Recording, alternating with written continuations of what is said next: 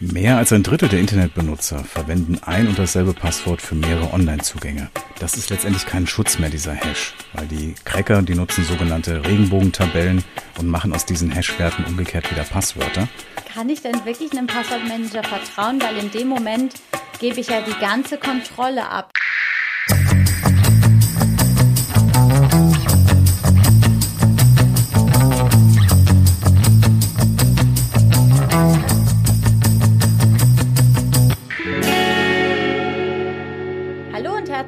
Willkommen zu einer neuen Folge von Code Cyber.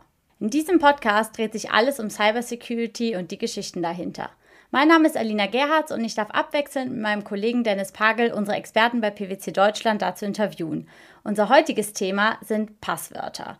Komplex und sicher sollten sie sein, doch das ist ehrlich gesagt leichter als getan. Also ich selbst drücke regelmäßig auf Passwort vergessen, weil ich mir das einfach nicht merken kann bei so vielen unzähligen Anbietern, auf denen man unterwegs ist. Und äh, zu diesem Thema haben wir heute wieder einen Gast da, denn äh, er wird uns erklären, wie man es besser machen kann. Und zwar ist Alexander Busse wieder dabei. Die meisten von euch werden ihn noch aus den ersten Folgen kennen und ich freue mich sehr, dass er uns auch dazu heute wieder aufschlaut. Hallo Alex, schön, dass du wieder da bist. Hallo Alina. Alex, was macht das Thema Passwörter so komplex? Passwörter sind wirklich lästig. Wir haben so viele verschiedene Dienste, bei denen wir überall ein Passwort eingeben müssen. Und die meisten tendieren natürlich dazu, dann immer das gleiche Passwort zu verwenden. Aber mit Passwörtern schützen wir unser Online-Banking, unser Social Media, E-Mails Deutsche Internetnutzer hatten 2017 im Schnitt 78 verschiedene Online-Accounts. Wenn man sich also 78 Passwörter merken soll, die auch noch hinreichend komplex sind und nicht die gleichen, ist das schon eine ziemliche Challenge. Wow, das, das ist echt eine ziemliche Menge. Also ich glaube, ich selbst komme nicht auf 78, aber ähm, also 10 bis 20 würden mir auf jeden Fall einfallen. Was sind denn die beliebtesten Passwörter? Das Haso-Plattner-Institut veröffentlicht dazu jedes Jahr eine Liste der Top 20 deutschen Passwörter. Die schauen wir uns gerade mal zusammen an. Und die Nummer eins ist eins, zwei, drei, vier, fünf, sechs. Also einfach nacheinander die Zahlen eins bis sechs. Das ist das beliebteste deutsche Passwort der Deutschen im letzten Jahr. Dicht gefolgt von der Nummer zwei. Die geht dann so eins, zwei, drei, vier, fünf, sechs, sieben, acht, neun. Also hier war wohl die Passwortlänge acht vorgeschrieben oder neun. Einfach ein paar Zeichen hinten dran gehangen. Und wenn wir da weiter gucken in der Liste, die Nummer 15 ist als Passwort Hallo. Also wirklich sehr, sehr einfach. Ich sehe gerade auch, männliche Vornamen scheinen auch sehr beliebt zu sein. Also ähm, für die Hörerinnen und Hörer, wir schauen gerade äh, zusammen uns eine Liste an. Auf Platz 12 ist er beispielsweise der Vorname Michael. Auf 14 ist Michelle. Auf 17 ist Alexander, also auch alles in, in Kleinbuchstaben. Und äh, spannend finde ich auch die Nummer 13, Killer. Weiß ich jetzt nicht, was ich davon ja. halten soll, aber. Das soll den Hackern wahrscheinlich Angst machen, dass sie den Account besser nicht hacken. Ja, also die Übersicht, da sieht man auf jeden Fall, Zahlen scheinen wirklich Zahlenfolgen sehr beliebt zu sein. Und die Nummer 18 ist ein Evergreen Passwort als Passwort, ist auch sehr beliebt. Immerhin besser als die äh, Position 3, wo Passwort dann das P sogar noch klein geschrieben wird. Also das ist, glaube ich, das, das simpelste Passwort, was es wahrscheinlich gibt. Ja, aber man sieht, 2020 war voller Gefühle. Passwort Nummer 6 ist Ich liebe dich. Ja, auch schön. Und diese Passwörter, wie werden die eruiert? Also, dass das die beliebtesten Passwörter sind? Ja, gehackte Passwörter sind in großen Mengen verfügbar. Und zwar im Darknet an Marktplätzen für neue Passwortlisten. Es gibt aber auch eine sogenannte Kollektion 1 bis 5, die ist mittlerweile 600 Gigabyte groß. Da sind Millionen von gehackten Passwörtern drin und dazu natürlich auch die Usernamen. Und diese Passwortliste, die steht vielen zur Verfügung, die kann man in verschiedenen Quellen finden, die wird auch ausgewertet und daher kommen dann auch solche Listen zustande. Das heißt, das kann ich mir so vorstellen, auf dem Darknet gibt es einen Marktplatz und da steht dann Millionen E-Mail-Konten, das ist dann die zugehörige Liste oder wie kann ich mir das vorstellen? Ja, also diese großen Listen, die auch schon sehr alt sind, die werden häufig für sehr kleines Geld verkauft. Die aktuellen, wenn es jetzt zum Beispiel ein Leak ist, der in der letzten Woche, im letzten Monat stattgefunden hat, die sind natürlich vergleichsweise teurer. Okay, verstehe. Und was machen Hacker da mit den Passwörtern? Also wenn ich jetzt zum Beispiel sehe, dass äh, Facebook Accounts gehackt sind, was kann jemand mit meinem Social Media Account anfangen? Mehr als ein Drittel der Internetbenutzer verwenden ein und dasselbe Passwort für mehrere Online-Zugänge. Klar, Passwörter sind natürlich schwer zu merken, aber das führt natürlich dazu, wenn ein Account von mir gehackt wurde, bei einem kleineren Dienst, wo ich mich vielleicht mal angemeldet habe. Bei mir ist es so, ich hatte mich mal vor langer Zeit bei einem Dienst myheritage.com angemeldet. Da kann man irgendwie Ahnenforschung betreiben. Und der Account wurde irgendwann gehackt und damit ist das Passwort, das ich da verwendet habe, dann auch in the wild. Also es kann von anderen in diesen Passwortdateien gesehen werden und ist somit ein bekanntes Passwort, das ich besser nicht mehr verwenden sollte. Also nutzen Hacker eigentlich diese Daten, also ist ein Facebook-Profil nur Mittel zum Zweck, beispielsweise, um dann auszuprobieren, ob man das Passwort, was man jetzt ähm, beim Facebook-Account beispielsweise hat, beim Social-Media-Account, dass man das dann auch bei Online-Banking-Formaten genutzt hat. Ja, absolut. Also gerade diese Mehrfachnutzung von den Passwörtern, die führt dazu, dass ich damit natürlich interessantere Accounts benutzen kann. Ein Beispiel, ein Bekannter von mir hat mal ein Gerät gekauft auf einem Online-Shopping-Marktplatz und das war ein Gerät, das ziemlich teuer ist, also mehrere hundert Euro und hat sich vorher genau den Verkäufer angeschaut, seine Bewertungen und alles sah für ihn in Ordnung aus, er hat das Geld überwiesen und dann niemals sein Gerät bekommen. Und als er nachfragte, kam raus, dass dieser Händler gehackt wurde. Das heißt, jemand hat sein Konto übernommen, hat mit der guten Reputation Verkaufsangebote eingestellt, aber nur in der Absicht, eben möglichst viel Geld zu sammeln, bis das Ganze auffliegt. Und der Händler war in dem Fall machtlos, etwas dagegen zu tun. Und wie hätte jetzt beispielsweise so ein Händler erkennen können, dass er gehackt wurde, also dass sich da jemand zwischengeschaltet hat? Der Händler wird es natürlich sehen an den Angeboten, die er eingestellt hat. Aber in so einem Fall wird der Hacker wahrscheinlich den Händler aussperren und dafür sorgen, dass er eben nicht wieder in sein Konto zurückkommt, damit er von da seine Aktivitäten planen kann. Wo kommen denn eigentlich diese Passwörter dann her? Die kommen aus sehr vielen Hacks aus der Vergangenheit, aus tausenden von Quellen. Zum Beispiel hat 2018 eine App MyFitnessPal 150 Millionen Accountdaten verloren. Die sind dann mit Passwörtern eingeflossen in diese große Liste. 2016 hat LinkedIn 117 Millionen Benutzeraccounts mit Passwörtern verloren. 2019 617 Millionen. Die waren so einem großen Paket von 16 gehackten Webseiten, die im Darknet verkauft wurden. Also jeder Hack, der mal irgendwo stattgefunden hat, die Daten werden immer weiter gesammelt und aufaddiert in diese große Liste oder einzeln verkauft, sodass diese sehr große Liste mit Accounts und Passwörtern entstanden ist. Teilweise sind die viele Jahre alt, teilweise sind die vielleicht vom letzten Monat aber eine Zuordnung zu einem bestimmten Online-Dienst ist in diesen großen Listen meistens nicht mehr möglich. Ich sehe dann, dass zum Beispiel Alina mit ihrer E-Mail-Adresse ein bestimmtes Passwort dort hinterlegt hat und dann kann ich als Hacker versuchen, kann ich denn mit diesem Passwort mich bei irgendeinem Dienst anmelden, bei dem Alina vielleicht Kunde ist. Okay, verstehe. Und wie könnte ich jetzt sehen, ob ich schon mal gehackt wurde? Es gibt mehrere Webseiten, die eine Suche danach ermöglichen. Man kann also seine E-Mail-Adresse dort eingeben, um festzustellen, ob man in so einem Breach mit seinen Accountdaten beteiligt war. Da gibt es zum Beispiel haveibeenpwned.com. Das hat eine Schreibweise, die würde ich jetzt nicht hier buchstabieren. Die packen wir nachher in die Show Notes rein. Und dann genau. hat das. Haso-Plattner-Institut auch einen Identity Leak Checker. Der gibt einem sehr ausführlich Auskunft darüber, an welchen Hacks man denn eben mit seinem Passwort und seinem Usernamen teilgenommen hat. Aber ein wichtiger Punkt ist, wenn man nicht auf diesen Listen ist, das heißt, man gibt seine Mailadresse ein und bekommt dann grünes Licht, was selten passiert, hier und da ist man immer dabei. Aber auch wenn dort steht, dass man nicht gehackt wurde, ist das noch keine Garantie dafür, dass mein Passwort noch geheim ist. Ich sollte mir also meine Kontoaktivitäten anschauen, zum Beispiel bei meinem E-Mail-Dienst oder bei anderen Apps und immer mal schauen, wann habe ich mich denn da so laut der Liste in der Vergangenheit eingeloggt, waren das vielleicht komische Zeiten oder vielleicht auch von komischen Orten? Und das könnte mir einen Hinweis darauf geben, dass jemand schon mein Passwort kennt und sich vielleicht schon mal auf meinem Account umgesehen hat. Und dann wäre es natürlich höchste Zeit, das Passwort zu ändern. Weiterhin, wenn man unsichere Wi-Fi-Netzwerke genutzt hat, vielleicht im Urlaub hat man sich hier und da mal eingeloggt und man ist dann wieder zu Hause und überlegt sich, wo war ich eigentlich überall mit meinem Handy eingeloggt, dann kann es auch hier sinnvoll sein zu sagen, ich ändere einige wichtige Passwörter von Diensten, die ich unterwegs benutzt habe, weil ich mir nie sicher sein kann, dass nicht vielleicht in diesem Wi-Fi jemand Passwörter mitgesnifft hat oder eben anders wie kompromittiert hat. Und wie knacken Kriminelle dann genau die Passwörter? Passwörter werden bei deinem Anbieter nicht im Klartext gespeichert, sondern der legt einen sogenannten Hash für das Passwort an. Okay, Hash, das, dafür habe ich ein großes Fragezeichen. Ähm, was ist das?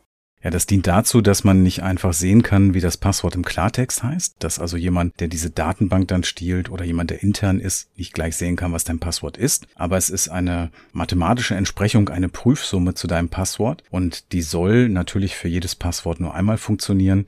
Die sollen möglichst nicht für zwei Passwörter denselben Hash ausgeben. Aber das ist letztendlich kein Schutz mehr, dieser Hash, weil die Cracker, die nutzen sogenannte Regenbogentabellen und machen aus diesen Hashwerten umgekehrt wieder Passwörter. Oder sie haben Spezialsoftware für Passwort-Cracking, mit dem man das Ganze durchführen kann, sehr schnell auf großen Beständen. Man kann sowas auch bei einem Public Cloud Provider anmieten, um dort die Passwörter zu hacken oder letztendlich auch mit einem Botnetz. Botnetz besprechen wir vielleicht mal in einer anderen Folge. Okay, also der Hacker, wenn ich das jetzt richtig verstanden habe, angenommen ein Passwort wäre jetzt 12345, dann würde könnte der Hacker aber nicht diese Abfolge 12345 auf den ersten Blick sehen, sondern er würde diesen Hash sehen, den er aber dann in das Passwort 12345 wieder umwandeln kann.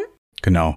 Der einfachste Weg ist, wenn ich weiß, wie der Algorithmus für diesen Hash gemacht ist, dass ich einfach eine Liste von bekannten Passwörtern damit in einen Hash umwandeln lasse und vergleiche das dann mit dem Hash. Und wenn ich sehe, es ist der gleiche, dann muss das Passwort ja 12345 sein. Und wie greifen Cyberkriminelle dann beispielsweise meine Konten an?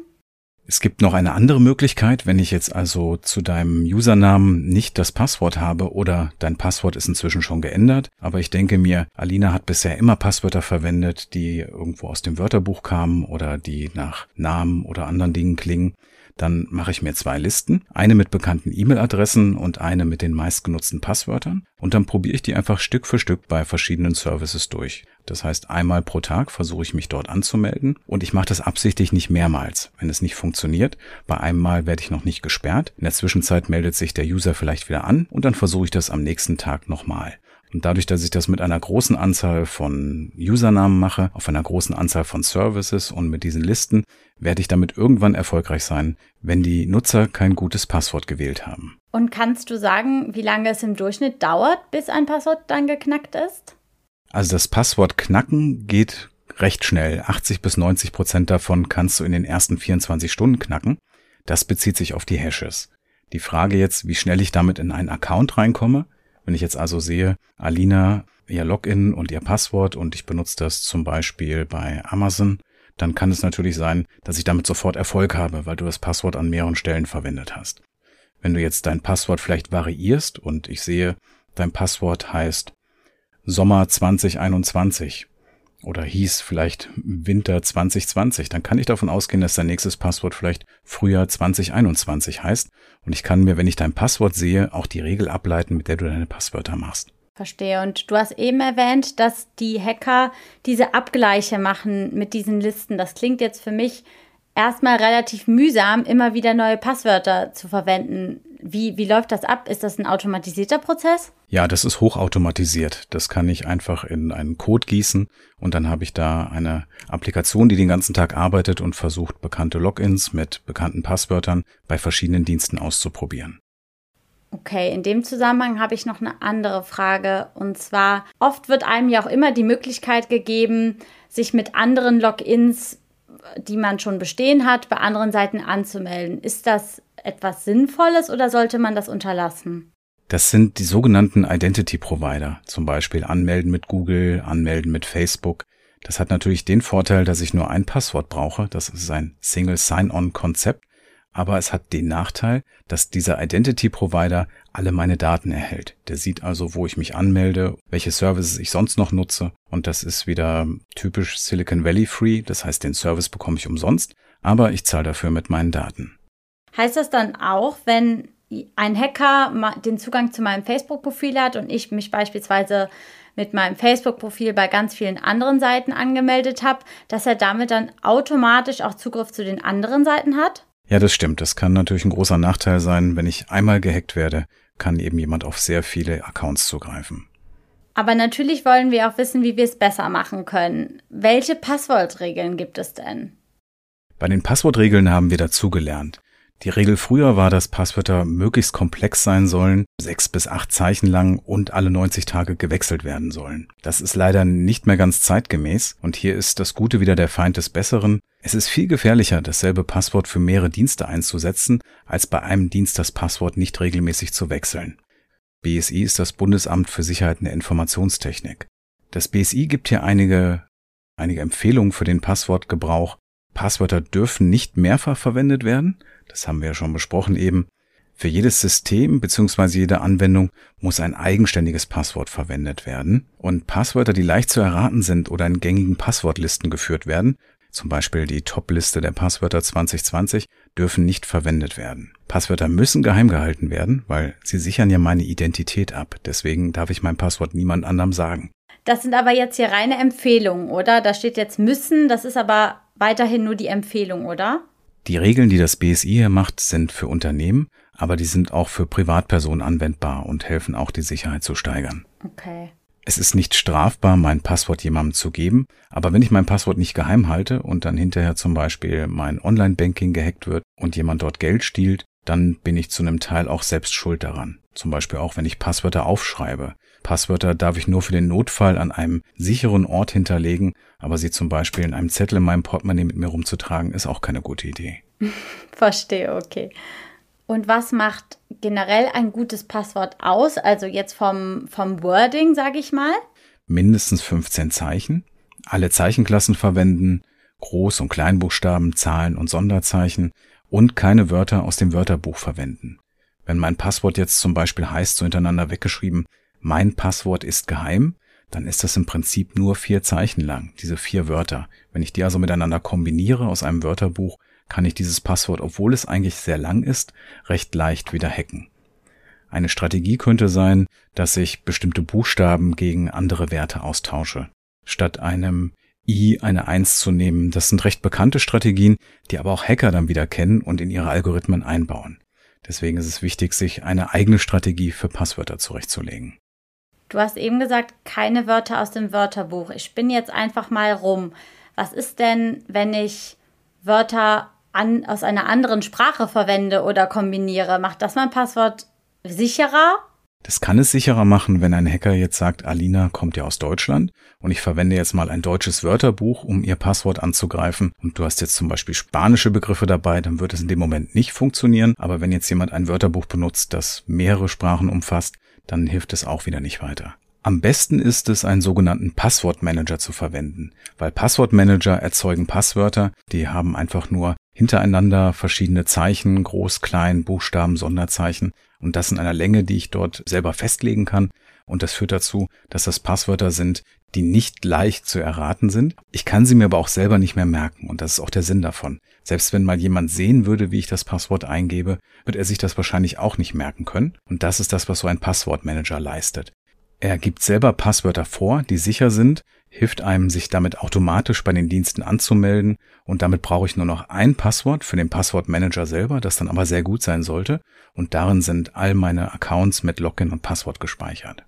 Dabei hätte ich jetzt auf Anhieb tatsächlich ein ungutes Gefühl. Kann ich denn wirklich einem Passwortmanager vertrauen? Weil in dem Moment gebe ich ja die ganze Kontrolle ab. Das heißt, ich habe dann keinen, keine, wirklich keine Kontrolle mehr über die ganzen Passwörter, die sich dann automatisch wahrscheinlich generieren, oder? Ja, das stimmt. Es gibt da verschiedene Lösungen. Einige speichern nur lokal die Passwörter, andere speichern sie in einer Cloud, die dann aber wiederum nur die verschlüsselten Daten enthält, sodass sie nur bei dir entschlüsselt liegen und kein anderer sie lesen kann. Ich würde empfehlen, sich dazu verschiedene Produkte anzuschauen und Bewertungen im Internet anzusehen. Also ein Passwortmanager ist auf jeden Fall sicherer, als selbst Passwörter zu erfinden und selbst Regeln dafür zu machen. Ein weiterer Faktor, der auch noch sehr wichtig ist, ist die Zwei-Faktor-Authentifizierung, wenn ich sie denn aktivieren kann. Also bei vielen Diensten ist das mittlerweile möglich. So kann ich dann zum Beispiel mit einer SMS, die ich bekomme, nochmal bestätigen oder ich habe eine Authenticator-App auf dem Handy, die mir eine Nummer gibt, die ich nochmal zusätzlich eingebe.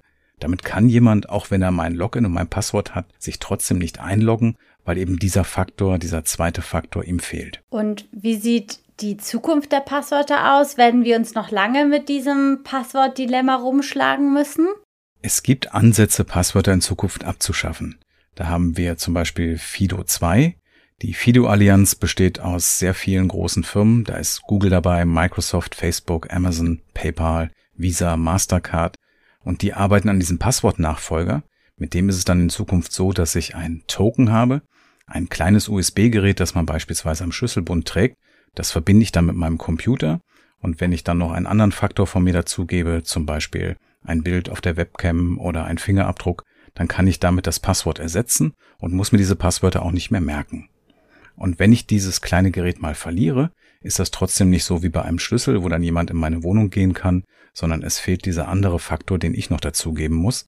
Und damit wären die Passwörter eigentlich obsolet, aber nachdem wir schon so lange Passwörter verwenden, ist es schwierig, etwas Neues einzuführen und den Menschen auch das Vertrauen in diese Technik zu geben. Also ich würde mich auf jeden Fall darüber freuen, denn ich finde es wirklich schwierig, sich immer wieder neue Passwörter zu überlegen und das, äh, das Ganze auch zu managen.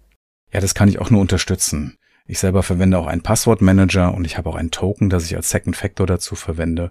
Und bisher war das sicher genug. Wenn du das sagst, Alex, ich glaube, dann können viele unserer Hörerinnen und Hörer oder sollten viele auch diesem Rat folgen. Ja, das kann ich nur empfehlen. Macht euch Gedanken um eure Passwörter, nutzt zwei Faktoren und einen Passwortmanager und dann seid ihr ziemlich sicher unterwegs. Perfekt. Das war unsere Folge zum Thema Passwörter. Ich sehe schon viele von euch bei I have been pwned beispielsweise ihre Mailadressen eingeben, um zu prüfen, ob sie Teil eines Hacks ähm, geworden sind. Danke dir, Alex, für die ganzen Tipps. Einige davon waren auch mir bisher neu und wahrscheinlich geht es dem einen oder der anderen auch ähnlich. Bestimmt. Und um euch zu helfen, werden wir die Links, die wir hier erwähnt haben, in unsere Show Notes stellen. Also bis zur nächsten Tschüss. Folge. Bleibt sicher.